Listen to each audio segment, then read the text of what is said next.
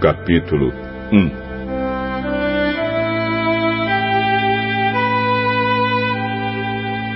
No tempo em que Israel era governado por juízes, houve uma grande fome naquele país. Por isso, um homem de Belém, cidade da região de Judá, foi com sua mulher e os seus dois filhos morar por algum tempo num país chamado Moabe. O nome desse homem era Elimeleque, e o da sua mulher, Noemi. Os dois filhos se chamavam Malom e Quilion. Essa família era de Efrata, um povoado que ficava perto de Belém do Judá.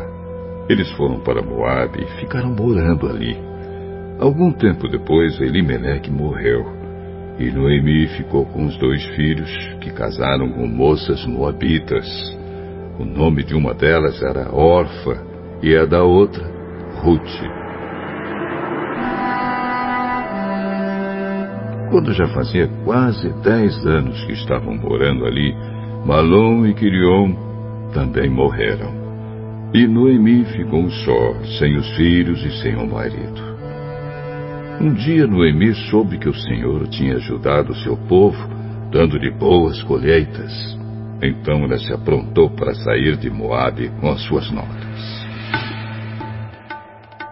Elas saíram a fim de voltar para Judá, mas no caminho Noemi disse às noras: Voltem para casa e fiquem com as suas mães.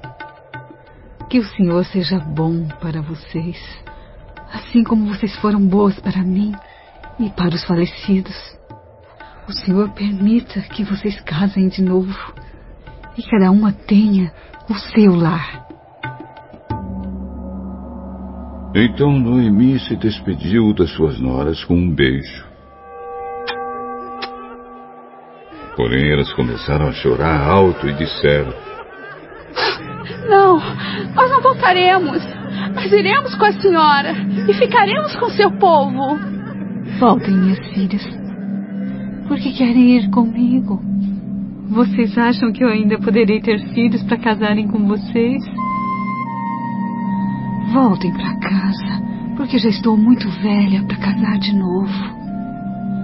Pois, ainda que eu tivesse esperança de casar outra vez, ou mesmo que casasse esta noite e chegasse a ter filhos, será que vocês iriam esperar até que eles crescessem para vocês casarem com eles?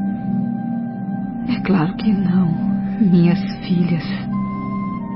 O Senhor está contra mim. Isso me deixa muito triste. Pois vocês também estão sofrendo. Aí elas começaram a chorar alto outra vez. Então Orfa se despediu da sua sogra com um beijo e voltou para o seu povo. Mas Ruth ficou. Noemi disse: Veja, a sua cunhada voltou para o seu povo e para os seus deuses. Volte você também para casa com ela. Não me proíba de ir com a senhora, nem me peça para abandoná-la. Onde a senhora for, eu irei. E onde morar, eu também morarei. O seu povo será o meu povo, e o seu Deus será o meu Deus. Onde a senhora morrer, eu morrerei também, e ali serei sepultada. Que o Senhor me castigue se qualquer coisa, a não ser a morte, me separar da Senhora. Como Noemi viu que Ruth estava mesmo resolvida a ir com ela, não disse mais nada. E elas continuaram a viagem até Belém. Quando chegaram lá, toda a cidade ficou agitada por causa delas. E as mulheres perguntavam: Esta é a Noemi?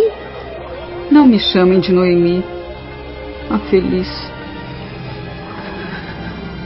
Chamem de Mara, a amargurada, porque o Deus Todo-Poderoso me deu muita amargura. Quando saí daqui, Eu tinha tudo, mas o Senhor me fez voltar sem nada. Então, por que me chamar de feliz? Se o Deus Todo-Poderoso me fez sofrer e me deu tanta aflição. E foi assim que Noemi voltou de Moabe com Ruth, a sua nora moabita. Elas chegaram a Belém quando a colheita de cevada estava começando.